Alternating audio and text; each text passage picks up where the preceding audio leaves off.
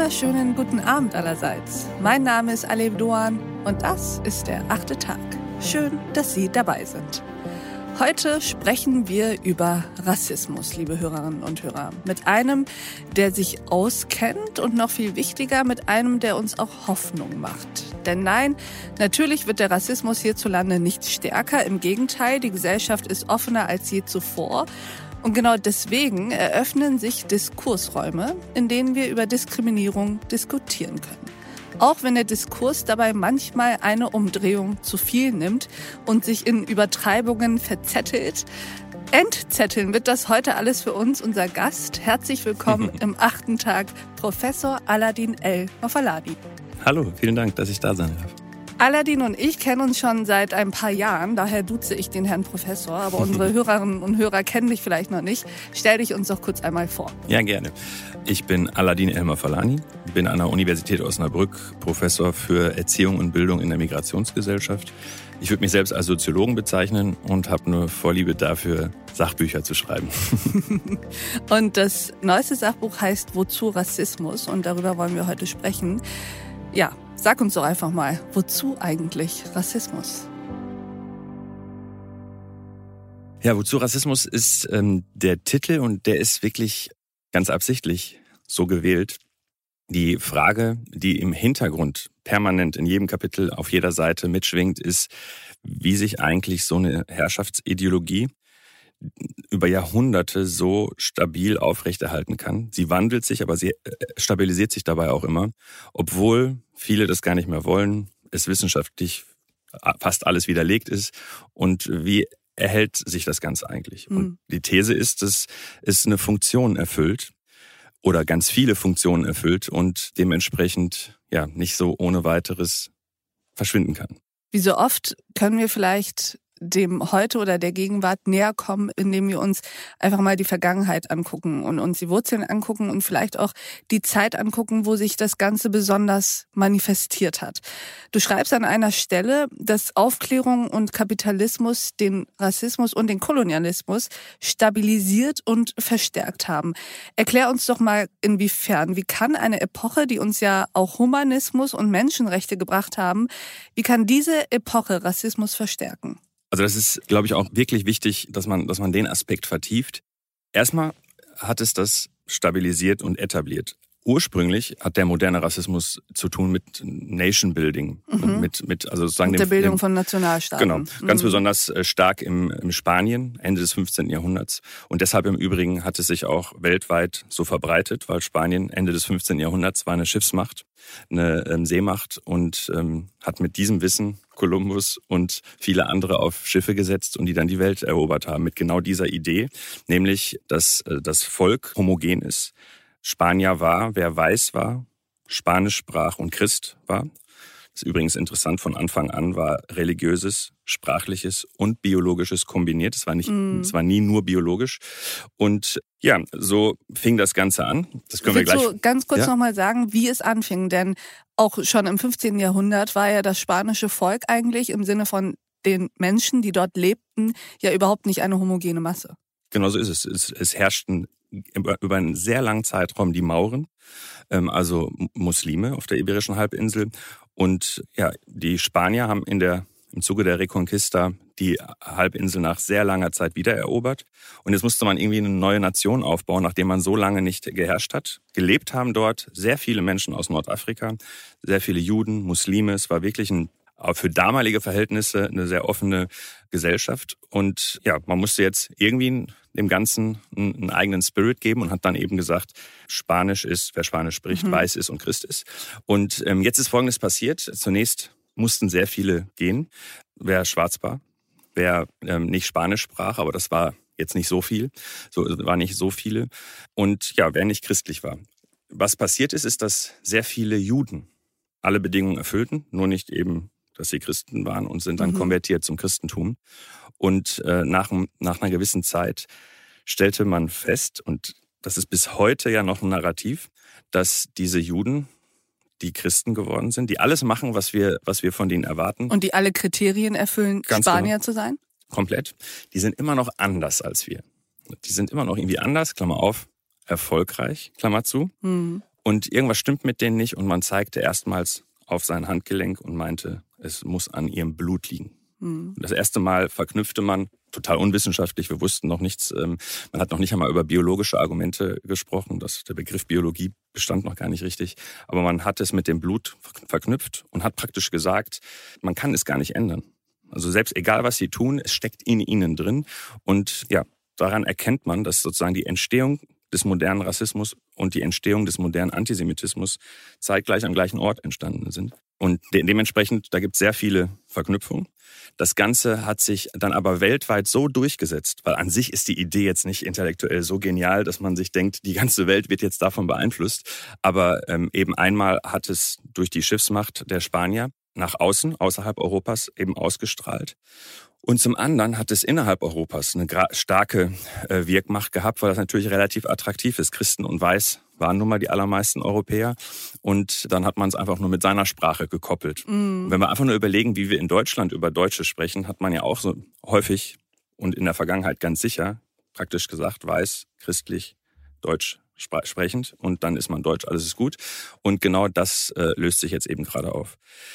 Aber so richtig etabliert und verfestigt hat sich das Ganze dann, die Rassenideologie und der Kolonialismus, durch die Entstehung des Kapitalismus, weil man mhm. brauchte einfach viele Ressourcen und es war einfach ganz günstig, wenn man, ähm, wenn man andere ausbeuten konnte.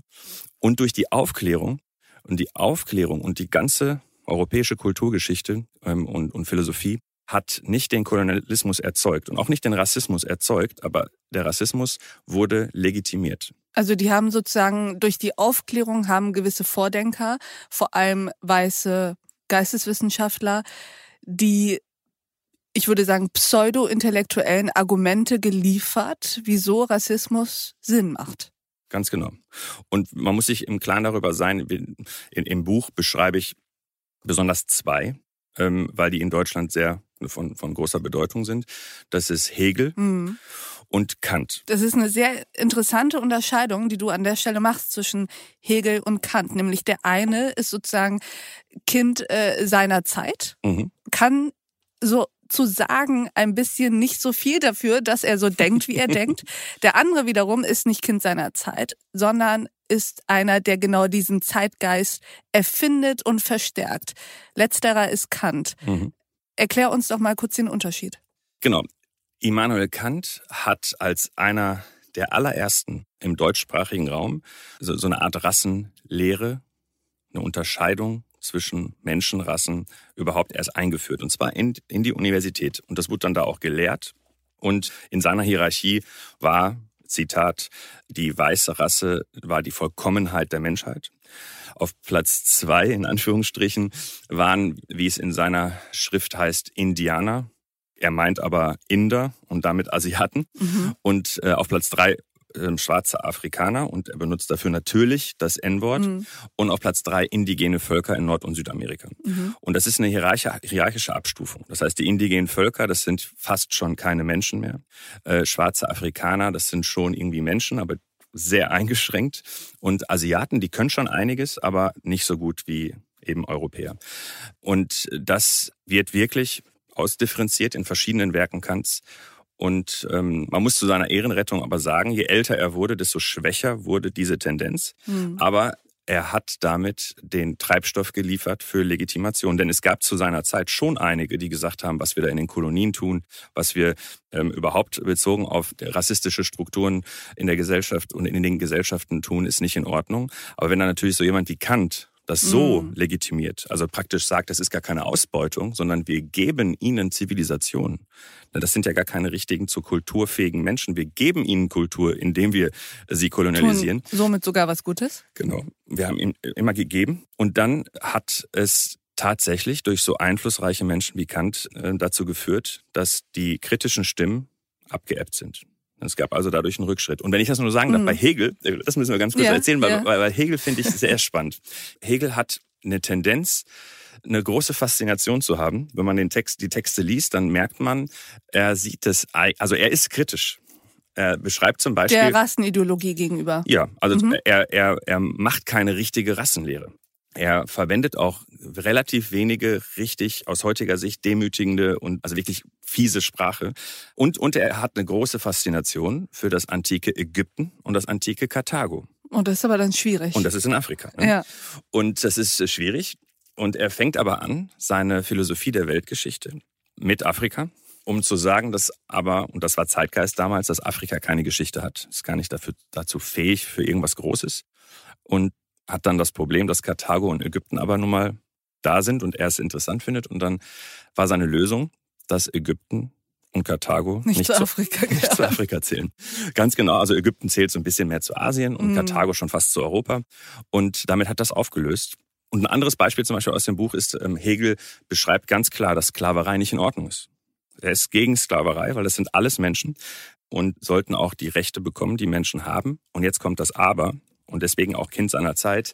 Noch können sie es nicht und wir sollten die Sklaverei nicht jetzt zu schnell abschaffen, weil wenn wir sie zu schnell abschaffen. Sonst würde dort Chaos ausbrechen genau. und damit wäre keinem genau so geholfen. Ist es. Und im, im Ergebnis mhm. hat er damit die Legitimation geliefert, das hinauszuschieben. Das war sogar mhm. im Ergebnis eine ganz ungünstige Variante, denn man wirkte liberal, hat aber es hinausgeschoben und das passte natürlich in den Ressourcenbedarf und so weiter dann ganz gut. Ne, also man muss es unterscheiden, aber im Ergebnis haben, haben beide Aufklärer eine sehr rassistische Spur hinterlassen. Wie erklärst du dir das eigentlich bei Kant zum Beispiel? Also es gab ja schon damals antirassistische Stimmen. Mhm. Wie kann einer, der, also glaubst du, dass der wirklich, wirklich davon überzeugt war, dass diese Menschen einfach biologisch Untermenschen sind? Genau das ist ja jetzt die wichtige Frage, weil wenn das Kant passiert, dann, also so jemand wie Kant, der, von dem kann man ja bis heute was lernen. Die Aufklärer sind ja deshalb so spannend, deshalb finden wir diese Epoche alle so gut. Die Aufklärer waren die ersten, die systematisch, also in einer großen, langen Zeit, die systematisch die Welt, die sie sehen, hinterfragt haben. Mhm. Die wollten das, was sie erleben, verstehen und haben nicht mehr Klerus äh, genau, und, oder und Adel nicht mehr gefragt. Religion und genau. Genau, ja. die wollten es verstehen. Jetzt erleben sie aber, denn ähm, die, das, was in Spanien passiert ist, ist ja schon ein, 200 Jahre her. Mhm. Wir haben also eine extrem rassistisch geprägte Weltgesellschaft. Und jetzt kommen die Aufklärer und wollen diese nicht mehr einfach hinnehmen, sondern verstehen. Und es gibt da, um das zu verstehen, eigentlich nur zwei Antworten. Bis heute gibt es nur zwei Antworten, die Weltgesellschaft aus dieser Perspektive zu verstehen. Bis heute. Und zwar? Entweder es gibt Rassen, die dazu führen, dass überall da, wo weiße Menschen sind, Wohlstand und Entwicklung sind, ist und überall da, wo viele nicht weiße Menschen sind, ist Unterentwicklung und sind Probleme. Mhm.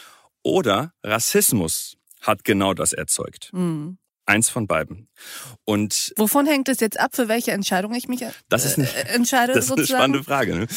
Es hängt von, von unterschiedlichen Dingen ab, für was ich mich entscheide. Aber wenn man wissenschaftlich sauber arbeitet, dann ist es ziemlich klar, dass die Antwort praktisch zu 100 Prozent ist, dass Rassismus also rassistisch diskriminierendes und auch rassistisch exzesshaftes Verhalten. Mhm die Weltgesellschaft erzeugt hat, so wie sie ist. Was sind die Exzesse? Kolonialismus, Sklaverei und besonders die Sklaverei nach dem Rassismus. Vielleicht haben wir da gleich auch nochmal für Zeit. In der Antike war Sklaverei eine relativ faire Angelegenheit und die wurde erst später zu dem, was wir heute darunter verstehen. Alle denken bei Sklaven, das sind schwarze Menschen. Vielleicht ist nochmal wichtig, dann doch das jetzt kurz zu erwähnen. Ähm, das Wort Sklave kommt, kommt vom, ja. Slave. Du hast es gelesen. ähm, du wusstest es doch ganz sicher auch nicht vorher. Nee, wusste ich nicht. Die Griechen, die antiken Griechen, also um es so zu sagen, die weißen Griechen, die äh, hatten äh, eine Vorliebe, die Antiken, in der Antike, für slawische, also weiße Diener. Und das ging über einen langen Zeitraum und man hat dann irgendwann rechtlose Slaven Sklaven genannt. Und das kam lange bevor dann ähm, bestimmte Worte zu dienen wurden und so also das ist sozusagen die, die Wortherkunft. Und das ist wichtig zu wissen, denn früher war es so, wer den Krieg verliert, kann Sklave werden. Sklaven konnten Männer sein, Sklaven konnten Frauen sein. Natürlich, zwischen Männern und Frauen gab es einen Riesenunterschied in der Antike. Und auch zwischen den Völkern gab es Riesenunterschiede. Da war nicht Liberalismus und die Demokratie der griechischen Antike ist nicht das, was wir heute unter Demokratie verstehen. Aber wer den Krieg gewinnt, ist Sklavenherr und wer verliert, ist Sklave. Das so heißt, etwa. diese Hierarchie hatte sozusagen nichts mit biologischen oder kulturellen Merkmalen zu tun, sondern war im Endeffekt das Ergebnis einer kriegerischen Schlacht. Und der Gewinner war sozusagen der Herrschende, Verlierer wurde so Sklave, unabhängig von biologischen Merkmalen. So kann man es verstehen. Oder man muss ehrlicherweise sagen, alle Gruppen fanden, sie sind die Besten und die anderen sind dümmer, schwächer oder sonst was. Ne? Die Griechen mhm. haben sich selber als die Spitze der, der Menschheit gesehen, aber das haben halt andere auch. Und also es gab Konkurrenz zwischen Völkern. Das gab es ja auch schon immer. Das ist ja auch ein Missverständnis. Das gibt es natürlich schon immer. Das ist aber nicht Rassismus. Rassismus meint, es steht alles schon vorher fest. Das ist eine mm. zutiefst nicht typisch menschliche Eigenschaft. Dieses sondern, Deterministische, das genau, da drin steckt. Weiße sind oben mm. und alle anderen sind unten. Und das steht schon fest. Und wenn das natürlich so ist, dass jetzt Kant davon erstmal ausgeht, dass ähm, Europa und Weiße, wie er selbst, dass das sozusagen die äh, Krone der Schöpfung ist, dann ist die Frage nicht mehr, wie ist das mit den Menschen, sondern warum sind die anderen schlechter mhm. als wir? Hm. So wurde schon von Anfang an gefragt. Das heißt, man hat gesucht danach, warum es schlechter ist. Man hat im Endeffekt die Argumente gesucht, die das heute erklären. So kann man es sagen. Also es stand schon fest. Ohne es, es, es aber Rassen. in Frage zu stellen. Genau. Und deswegen ist es aus heutiger Sicht kein wissenschaftliches Vorgehen gewesen.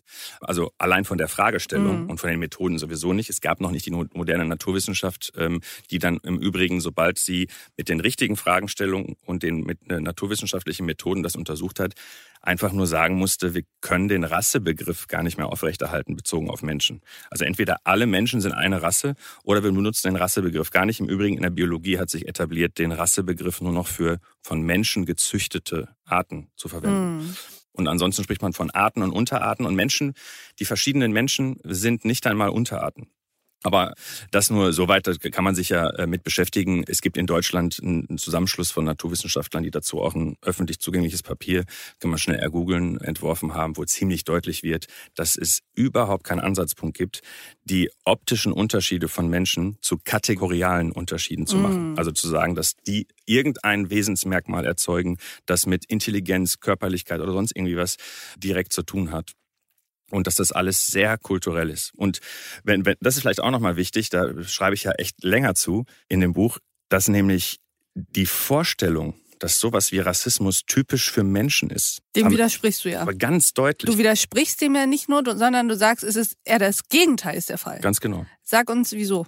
Also das, was typisch Mensch ist, wenn man es jetzt mal ganz runterbrechen möchte, ne, dann kann man sagen, Menschen sind, kann man bei kleinen Kindern schon beobachten, wenn sie etwas Unbekanntes, Neues erleben, sehr häufig skeptisch. Mhm. Sogar vielleicht manche ängstlich.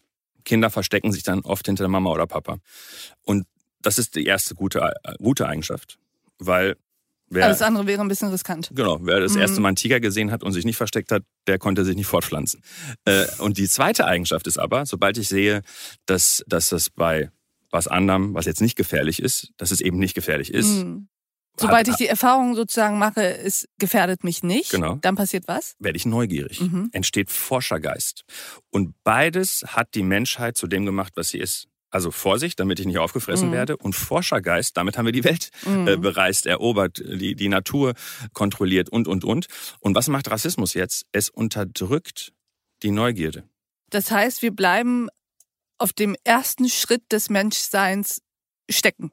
Genau, wir fragen nicht, warum, also wir, in rassistisch geprägten Gesellschaften hat man nicht gefragt, sondern es stand fest, dass das die Sklaven sind, dass das die Dummen sind, die Hässlichen, die Schlechten. Und man hat gar, gar nicht erst gefragt und sich kennengelernt. Mhm. Ganz typisch im Übrigen, das beschreibe ich ja auch, dass das Deutschland, auch das Nachkriegsdeutschland, sehr, sehr rassistisch war. Und das kann man im Übrigen daran erkennen, dass all diese Menschen, die nach Deutschland gekommen sind, die damals gekommen sind, man weiß über sie nichts. Mhm. Sie haben einfach nicht interessiert. Und im, im Buch schreibe ich das jetzt nicht so ausführlich, das kann man beim Kollegen Tekesides äh, ähm, nochmal nachlesen und auch bei anderen. Also wenn man sich historisch beschäftigt, dann stellt man total viele Parallelen fest. Zum Beispiel Kolumbus landet irgendwann in, in Südmittelamerika und beschreibt in seinem Tagebuch, in den Aufzeichnungen alles sehr detailliert. Mhm. Und in dem Nebensatz sagt er, und da sind Menschen. Einfach so. Und wenn die Menschen danach nochmal auftauchen in Aufzeichnungen, dann nur, wie man sie zum Eigentum der Krone gemacht hat. Ein völliges Desinteresse an Kultur und, und Menschen, mhm. weil das sind ja keine richtigen Menschen. Das sind ja, das ist ja irrelevant.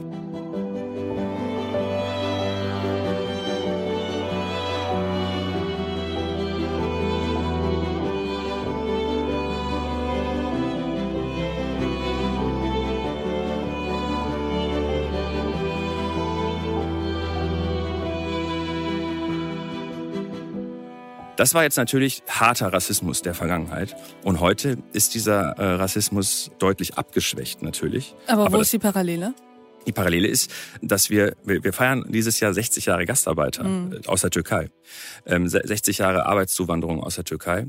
Und es ist echt erstaunlich, wie in 60 Jahren so wenig Wissen über all die Geschichte ähm, stattfindet. Ich bin ja, werde ja andauernd eingeladen, dazu Vorträge zu halten. Mhm. Und dann sehe ich Menschen, die nicht wie ich, ich habe das mir alles angelesen, die das erlebt haben und dann staunen und sich dann doch wieder erinnern, ja tatsächlich, so war es. Und, und so, also das, das, wie soll man das anders erklären als mit großem Desinteresse? Und wir interessieren uns für manche Sachen stark und für andere weniger. Und das ist nicht Rassismus. Also nicht, dass, dass, dass jetzt alle ein schlechtes Gewissen haben. Aber das ist das Erbe einer genau. rassistisch genau. geprägten Geschichte. Ganz genau. Und mhm. die Unterscheidung würde ich ja machen. Also Rassisten, also Menschen, die ich als Rassisten bezeichne, das sind wirklich Menschen mit geschlossenem Weltbild, die absichtlich, intendiert, mit, mit bösen Hintergedanken rassistisch handeln. Da gibt's vielleicht zehn Prozent der Bevölkerung. Das ist nicht das entscheidende Problem, weil die gibt's auch im Übrigen überall. Das, was, was in dem Buch fokussiert wird, ist, ist das, was an Rassismus stattfindet, ohne dass es Rassisten tun. Mhm. Und äh, das hat viel mit diesem Erbe zu tun. Also ich würde es auch so beschreiben, wir haben unglaublich viel Überbleibsel. Wir sind aber nicht mehr eine rassistische Gesellschaft wie die vergangene Gesellschaft. Da stand es im Gesetz drin. Das mhm. war staatstragend. Das da war, war gewollt. Das bewusst Ganz genau. Bewusst, mhm. gewollt und, und richtig abgesichert. Und heute ist es so, es sind Überbleibsel. Eine schöne Figur ist vielleicht, das ist so wie Asbest. Ne? Das ist mhm. noch da. Es macht einen auch noch krank. Man merkt es aber nicht so richtig und es ist versteckt. Und Asbest ist deshalb so ein gutes Beispiel, weil wenn wir was dagegen machen wollen, müssen wir es suchen. Wir müssen es suchen, wie bei Asbest, weil wenn wir jetzt wir sagen müssen, würden, um es zu suchen, müssen wir es suchen wollen. So ist es. Wir mhm. müssen es suchen wollen. Wir müssen erstmal wissen, es kann überall sein. Dann müssen wir es suchen wollen. Wir müssen es suchen und wir müssen es dann sozusagen rausarbeiten. Das ist eine sehr mühsame Sache, wie bei asbestverseuchten Gebäuden. Und im Übrigen bei asbestverseuchten Gebäuden sagt man ja manchmal sehr voreilig oder schnell, weil es sich nicht lohnt, das Gebäude muss abgerissen oder abgetragen werden. Das können wir bei der Gesellschaft natürlich nicht machen, aber es ist eine mühsame Sache. Und noch eine Parallele vielleicht, wenn Asbest ein Gebäude verseucht hat, dann ist es relativ klar, dass es überall zu finden sein wird. Ähnlich ist es ja mit dem Rassismus. Wenn ich so danach suche, dann ist es relativ klar, dass ich es auch finden werde. So ist es. Lass es mich nochmal auf den Punkt bringen. Nation Building hat mhm. mit Rassismus zu tun. Die Art und Weise, wie wir Aufklärung verstehen. Die Entstehung der Menschenrechte wurde von den gleichen Menschen gemacht, von den gleichen Philosophen, die die Rassenlehre entwickelt haben. Es war also aus deren Sicht eigentlich nie so ganz richtig vorgesehen, dass das, dass diese Menschenrechte, die Freiheitsbegabung, dass sie wirklich mm. universal im Sinne von für alle Menschen, mm. sondern es ging ja darum, wer ist wirklich richtiger Mensch. Wir haben die ganze Kulturgeschichte ist in der Zeit entstanden. Also müssen wir uns klar machen, Ende des 15. Jahrhunderts, also wir sagen praktisch zu Beginn der Neuzeit. Das Mittelalter ist jetzt so langsam mm. vorbei und zum Beginn der Neuzeit, da entsteht Rassismus, wird Rassismus eine der wichtigsten Herrschaftssysteme Europas und dann später der Welt. Und dadurch, dass alles andere auch in dieser Zeit passiert, ist sozusagen alles von diesem Rassismus Asbest. So ist es. Verwoben. Es ist da ja. richtig drin verwoben. Und zwar so, dass wir, und das ist äh, wirklich eine, eine, eine These, die, die ähm, könnte man ewig lang diskutieren. Hm. Ich habe mein Urteil abgeschlossen. Wenn wir in all dem, was da wichtig und passi äh, Wichtiges passiert ist, in äh, Klassikern, in Romanen, in philosophischen Texten, in all dem, was damals passiert ist, suchen, werden wir andauernd uns denken, um Gottes Willen. Also wirklich um Gottes Willen. Und jetzt ist die Frage, wie kann man damit umgehen? Es gibt viele, und das ist in den USA eine, eine, eine starke Strömung, die mhm. sagen, dass, dass all diese Leute, die haben ja praktisch sowas Böses gemacht und geschrieben, das darf nicht mehr gelesen werden. Andere da geht sozusagen darum, ja. die verseuchten Teile, also wir sprechen jetzt in dieser Sprache, aber ja. diese Teile abzuschneiden. Ja. Nee, nee, die Autoren nicht mhm. mehr zu lesen gibt's, also das gibt's ja auch als These, mhm. Kant gar nicht mehr zu lesen. Mhm. Dann gibt's die anderen, die sagen, nee, wir lesen nur noch die zum Beispiel die Vernunfttheorien ähm, mhm. von Kant, mhm. aber nicht mehr die anderen. Übrigens, die erste Gruppe sagt, die, die Werke, die hängen auch miteinander zusammen. Das ist im Übrigen etwas, das ist tatsächlich interessant, inwiefern die guten Teile Kants mit den rassistischen Teilen Kants, ob es da nicht echt eine Verknüpfung gibt. Ob das so einfach ist, das auseinanderzuschneiden, ist nochmal ein ganz eigenes Thema, ist sehr komplex. Aber meine Lösung ist, wir müssen mehr Kant lesen. Mhm. Mehr. Also Weil? guck dir an, was ich da zitiere. Ich zitiere Kant, ich zitiere Hegel, aber das Ding ist, wir, wir lesen immer, auch mit Schülern, es ist Kanon ähm, und es sind Klassiker. Wir lesen dann immer nur die tollen Teile, mm, die Kinder äh, und Jugendlichen und der auch wir, genau, etc. Und, wir beide mm. kriegen nur mit, äh, das sind Übermenschen mm. und ich habe ja beispielsweise in den Seminaren an der Uni ganz oft gemacht, dass wir das auch gelesen haben. Und das sind ja Lehramtsstudierende zum Beispiel, die Philosophie auf Lehramt machen oder Germanistik und die sehr viel mit den Autoren zu tun hatten. Und dann lesen wir mal die Teile, die dann sehr rassistisch sind. Und das Spannende ist, die, die Studierenden sind fasziniert die sind fix und fertig. Die sind wirklich fix und ja, fertig klar. und denken sich, das kann auch gar nicht wahr sein. Und deswegen habe ich im Übrigen auch, ähm, zumindest in den Fußnoten, die, die Zitate, auch dann, wenn die Begriffe echt problematisch sind und, und die Textteile echt problematisch sind, ausgeschrieben mhm. in, den, in den Fußnoten. Also es ist ein Buch, wo sich die mhm. Fußnoten mhm. wirklich lohnt, sage ich jetzt mal.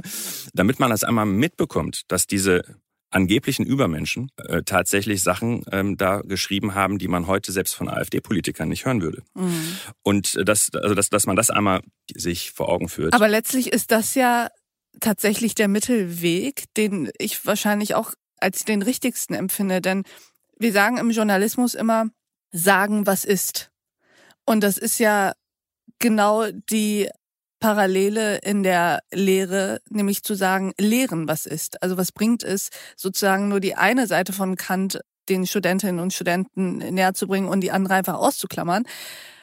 Letztlich geht es ja so oft darum, dass wir uns nicht davor fürchten müssen, die Welt in ihrer Komplexität und Paradoxie wahrzunehmen, in der sie sich uns zeigt.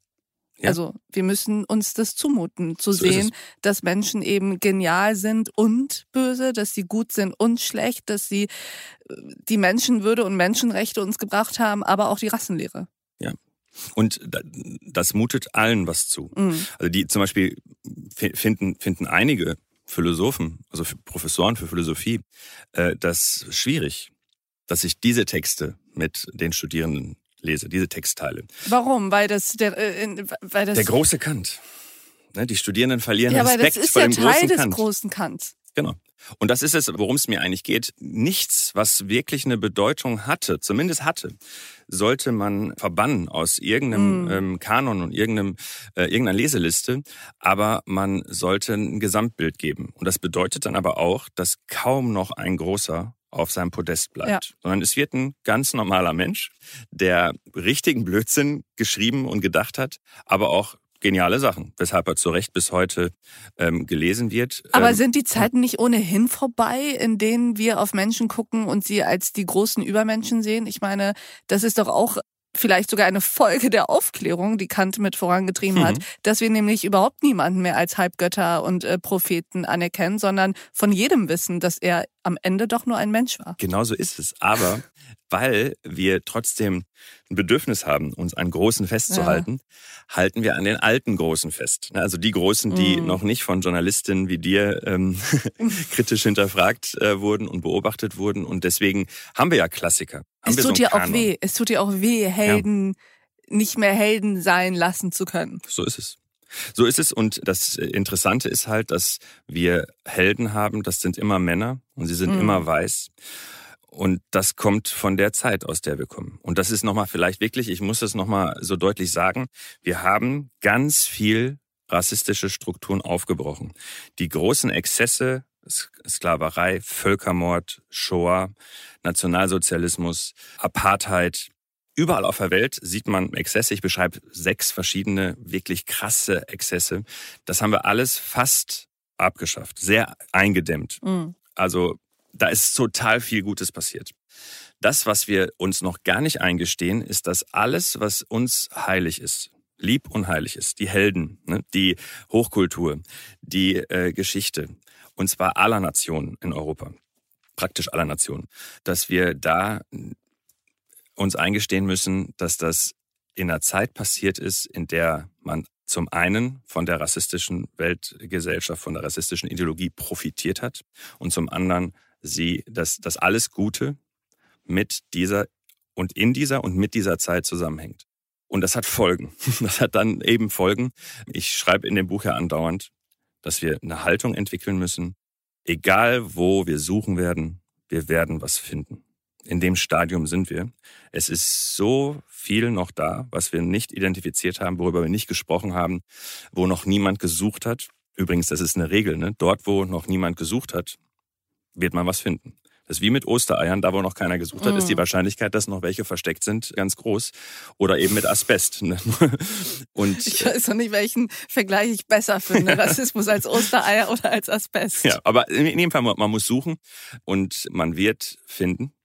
Und wenn wir weiter in dem Stadium bleiben, das wir jetzt haben, dass jedes Mal, wenn was gefunden wird, die einen empört sind, die anderen sagen, jetzt übertreibt doch mal nicht, so schlimm ist das nicht, dann werden wir uns die ganze Zeit mhm. äh, ähm, wirklich, wird es immer kontroverser werden, je besser sich die Gesellschaft entwickelt. Das ist ja das Paradoxon. Das, genau, lass uns mal auf das Paradoxon kurz äh, zu sprechen kommen. Also, wir sprechen öfter denn je, mehr denn je, offener denn je über Rassismus. Das hat natürlich auch mit den großen Initiativen zu tun, die wir in den vergangenen Jahren erlebt haben, vor allem ähm, die äh, Proteste nach der Ermordung George Floyds. Also wir reden mehr denn je über Rassismus und das ist aber nicht ein Zeichen dafür, dass es mehr Rassismus denn je gibt. Im Gegenteil, es gibt immer weniger Rassismus. Erklär uns doch mal, wie es dazu kommt wenn wir über etwas reden, haben wir schon mal ein Problembewusstsein. Mhm. Das ist der erste Punkt, der, glaube ich, sofort einleuchtet. Aber der zweite Punkt ist wichtiger. Wenn wir darüber reden, reden wir in der Regel deshalb darüber, weil Betroffene sich zu Wort melden. Und weil Betroffene in einer Position sind, sich zu Wort melden zu können. Und es ist ja ganz wichtig, dass wir ähm, Frau Doan und Herr Elmar Falani. Wir unterhalten uns ja jetzt gerade und mhm. uns hören gerade ziemlich viele Leute zu. Und dass wir beide uns unterhalten, ist ja schon ein interessantes Zeichen. Und wir beide sind in einer Position von unserem Bildungsniveau, aber auch von unserem beruflichen Status, dass wenn wir Rassismus erleben, wir, wir können Öffentlichkeit herstellen, wir können es thematisieren und uns muss zugehört werden. Und dadurch, dass wir, also dass so viele so in einer Position sind wie wir, das sind vielleicht noch nicht genug, aber es sind so viele wie nie zuvor, haben wir also das auch noch. Also wir haben einmal die Sensibilität auch insgesamt in der Bevölkerung. Problembewusstsein, das ist noch nicht, bei Weitem noch nicht optimal, aber es ist besser als früher. Und wir haben Personen, die Betroffene sind oder Betroffene sein könnten, potenziell, die in Positionen sind, die das thematisieren können. Und das sind zwei Dinge, die dazu geführt haben, dass George Floyd vor ein, ein, anderthalb Jahren brutal umgebracht wurde und wir in Deutschland bis heute eine Diskussion haben. Das heißt, es gab hier einen Resonanzraum. Mm. Das ist der mm. Resonanzraum, den ich gerade meine. Mm. In anderen Ländern der Welt gab es nur ein kurzes Peak. George Floyd stirbt, ganz kurz wurde über Rassismus gesprochen, dann ging es wieder runter. Hier nicht. Wir reden anhaltend darüber, die Bestsellerlisten sind voll davon. Es werden Filme gemacht, Dokumentarfilme dazu. Überall wird darüber diskutiert online und im, in der analogen Welt. Und das hat echt damit viel damit zu tun. Das führt jetzt aber dazu, dass wir immer mehr darüber reden. Und jetzt kommen wir zu einem Lieblingssatz von dir. Sag mal. Ich weiß gar nicht, ob der tatsächlich von dir stammt. Aber das führt dazu, und das war wahrscheinlich der nächste Gedanke, den du gerade formulieren wolltest. Wenn etwas Mainstream wird, hm. sinkt das Niveau. Ja. Und der Satz ist von mir und der wird äh, oft kritisiert.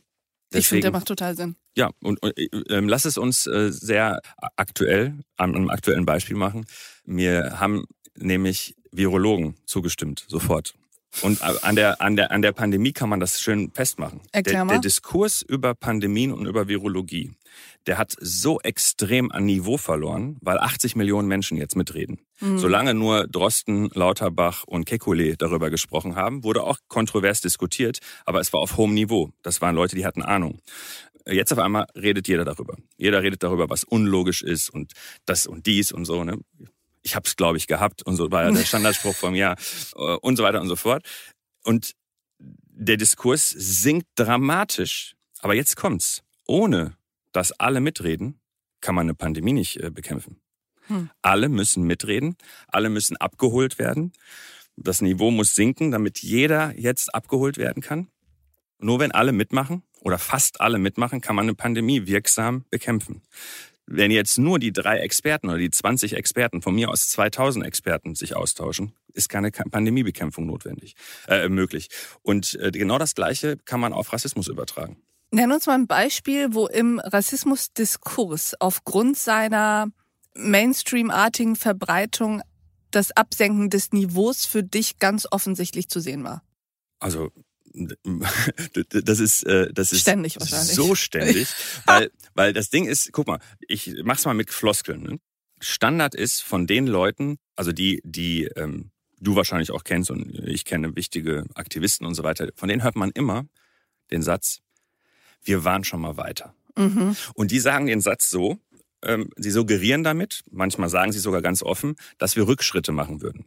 Und das liegt daran, dass sie nicht ganz verstanden haben, dass wenn ein Thema Mainstream wird, ist das ein Fortschritt. Aber dann sinkt der Dis das Diskursniveau. Das muss man aushalten einfach. Ne? Und die sagen dann immer, wir waren schon mal weiter. Ich, ich denke mal, das hast du schon ja, oft gehört. Ne? Ja. Ne? Ähm, das ist so ein Standardspruch. Früher war das doch kein Problem. Genau.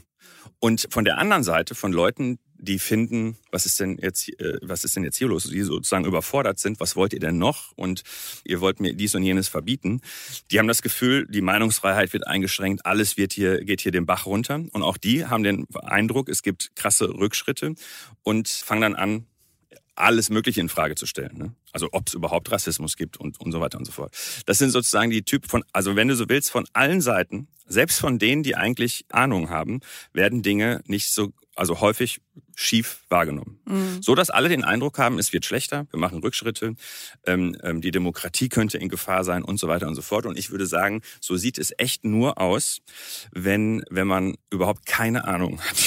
wirklich überhaupt keine Ahnung hat. Es ist ungefähr so, als würde man wirklich so vor seiner Wand stehen, hört jetzt, da ist Asbest, könnte Asbest drin sein und dann denkt man erst, na ja, vielleicht ist der Gutachter auch nicht richtig, vielleicht irrt er sich ja auch und dann denkt man sich, nein, und ich habe das schon so lange eingeatmet, um Gottes Willen. Also ne, du kennst das ja, dann kreisen so die Gedanken, man schweift in alle Richtungen ab und so weiter. Und das ist ganz normal. Also deswegen, ich würde zusammenfassend sagen, das Diskursniveau sinkt, das muss man aushalten.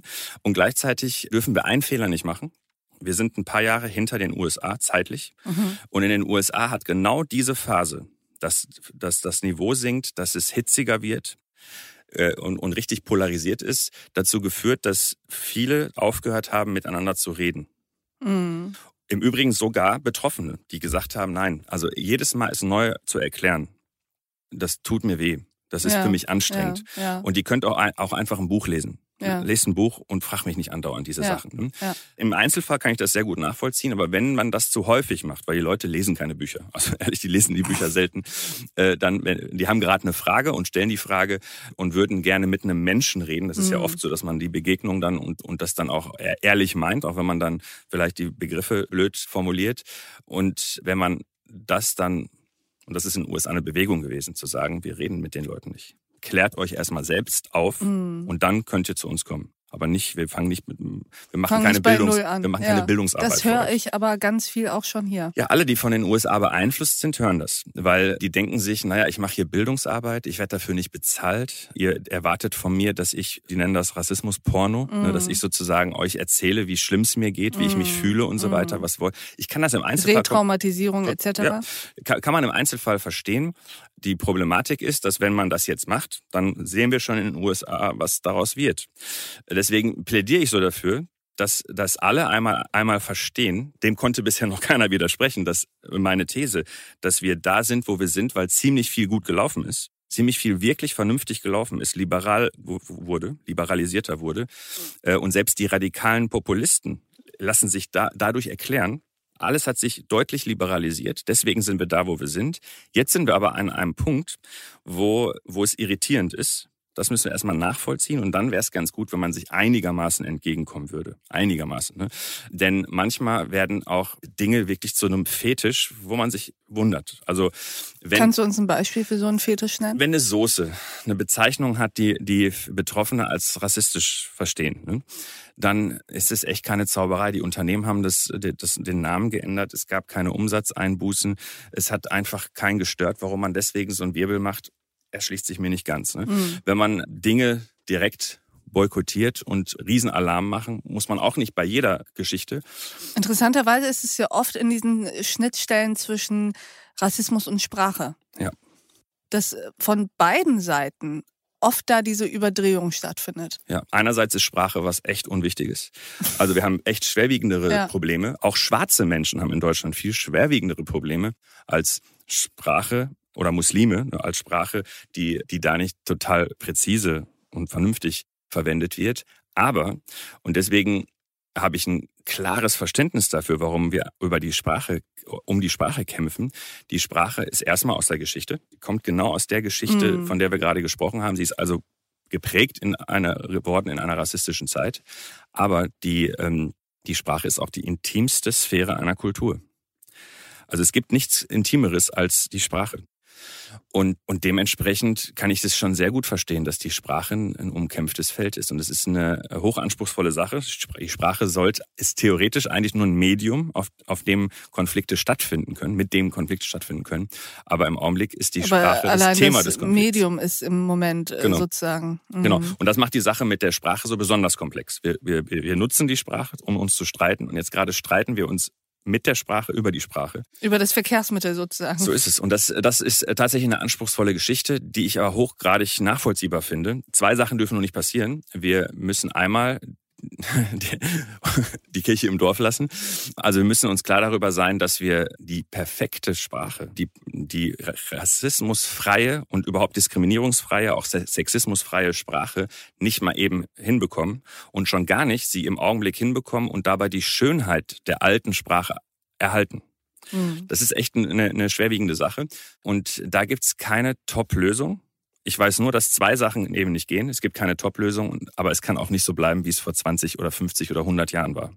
Und irgendwo dazwischen muss man sich arrangieren. Das heißt, man muss Kompromisse bilden. Es geht gar nicht anders. Und also Kompromissbereitschaft. Das ist äh, schon mal eine total wichtige Sache. Und die andere Geschichte ist, wir müssen uns klar darüber werden, dass es äh, viele Menschen gibt, die überhaupt nicht verstehen, worum es in dem Streit geht. Also wenn man, wenn man ähm, ähm so und du sagst die, ja, ja, es ist die Verantwortung aller, diese Menschen zu einem Punkt zu bringen, an dem sie es verstehen. Und eben nicht zu sagen, ganz ehrlich, wenn du es immer noch nicht verstanden hast, dann brauchen wir uns auch nicht weiter unterhalten. Ja, also nicht die Verantwortung aller, aber alle sind dafür verantwortlich, dass dafür gesorgt wird, dass wir im Diskurs bleiben. Mhm. Denn, und das würde ich jetzt sagen, könnte ich soziologisch ganz klar begründen, dass wir nur weiter vorwärts kommen, wenn wir im Diskurs bleiben. Das heißt, wir müssen uns weiter streiten, damit es vorwärts geht. Wenn man den Streit jetzt also ablockt und sagt, nein, ich will nicht mehr, ähm, egal welche der beiden Seiten, kommen wir nicht weiter. Wenn der Streit sich zu extrem polarisiert, das unter Umständen schon gewalttätig wird, kommen wir auch nicht weiter. Das heißt, wir müssen richtig gepflegt streiten. Und das ist eine hochanspruchsvolle Sache. Und dafür muss man tatsächlich sich informieren. Dafür muss man, und zwar alle Seiten, dafür muss man Verständnis füreinander haben. Und zwar ein komplexes Verständnis. Das haben wir jetzt noch nicht. Und ich rede ja auch jetzt äh, praktisch, wir, wir reden ja darüber, was wir in, den, in diesem Jahrzehnt so schaffen sollten. Mhm. Und in diesem Jahrzehnt müssten wir zum Beispiel schaffen, dass wir den Diskurs so führen, dass die, die am meisten benachteiligt sind, noch irgendwie mitkommen können. Denn wenn, wenn wir zu komplex über Sprache streiten, mit der Sprache über die Sprache streiten, dann schließen wir häufig die, denen es am schlechtesten geht, die benachteiligsten, die am schlechtesten gebildeten, die, denen es wirklich richtig schlecht geht. Da brauchen wir auch nicht drüber reden, dass es denen eindeutig am schlechtesten mhm. geht. Und die sind häufig auch schwarz, die sind häufig auch Muslime. Das können aber auch weiße Deutsche sein. Das ist alles möglich dass die sich denken, ich verstehe gar nichts mehr. Die werden also doppelt ausgeschlossen. Die sind unten in der Gesellschaft und verstehen gar nicht, was dieser Diskurs, der emanzipatorisch sein soll, überhaupt bedeutet. Und vor allem mit denen zu tun hat. Genau. Und das kann dauerhaft so, so nicht gehen. Das heißt zwei Sachen. Wir müssen streiten, aber wir müssen auch, also wir müssen streiten und den Streit führen. Tendenziell Leute, die in der Ober- oder oberen Mittelklasse sind, hochgebildet sind und miteinander dann sehr kontrovers, aber idealerweise auch kompromissbereit äh, diskutieren. Und gleichzeitig muss man an die denken, denen es eindeutig schlechter geht. Deswegen also über die Sprache, das ist keine Überraschung. Aber die Sprache ist ein Problemfeld. Das kann man sich immer schnell greifen, weil man über die Sprache andauernd reden kann. Über Obdachlosigkeit, über Arbeitslosigkeit, über Armut und so weiter ist es viel anstrengender. Und das ist mir wichtig, dass darüber auch gesprochen wird. Da gibt es natürlich eine ganze Menge zu tun. Und gerade da findet rassistische Diskriminierung besonders stark statt. Und ich finde, diesem Plädoyer für ein kultivierteres Streiten und für mehr Kompromissbereitschaft und für Diskurse und Offenheit ist eigentlich nicht mehr so viel hinzuzufügen. Vielen Dank, Aladin, dass du bei uns im achten Tag warst. Hat mich sehr gefreut. Danke dir. Und ich danke auch Ihnen, liebe Hörerinnen und Hörer, fürs Mithören und Mitdenken. Und ich würde mich freuen, wenn wir uns im nächsten achten Tag wieder begegnen. Bis dahin, auf sehr, sehr bald. Ihre Alev Doan.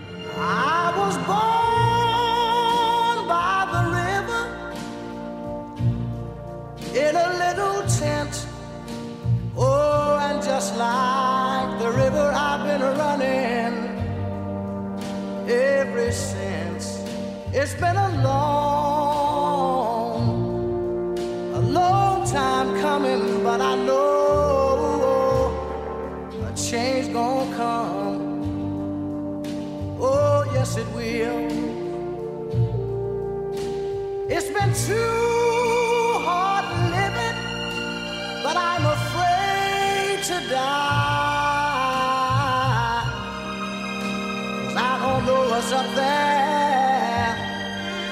beyond the sky.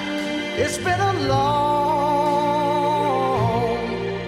a long time coming, but I know a change gonna come.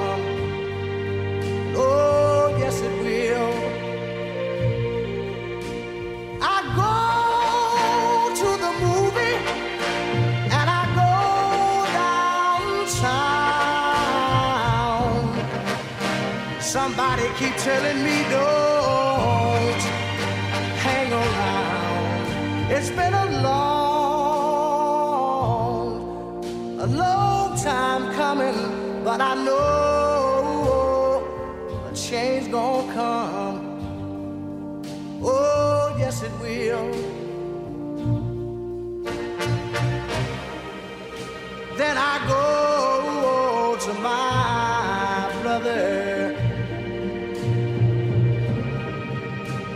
say, brother, help me please.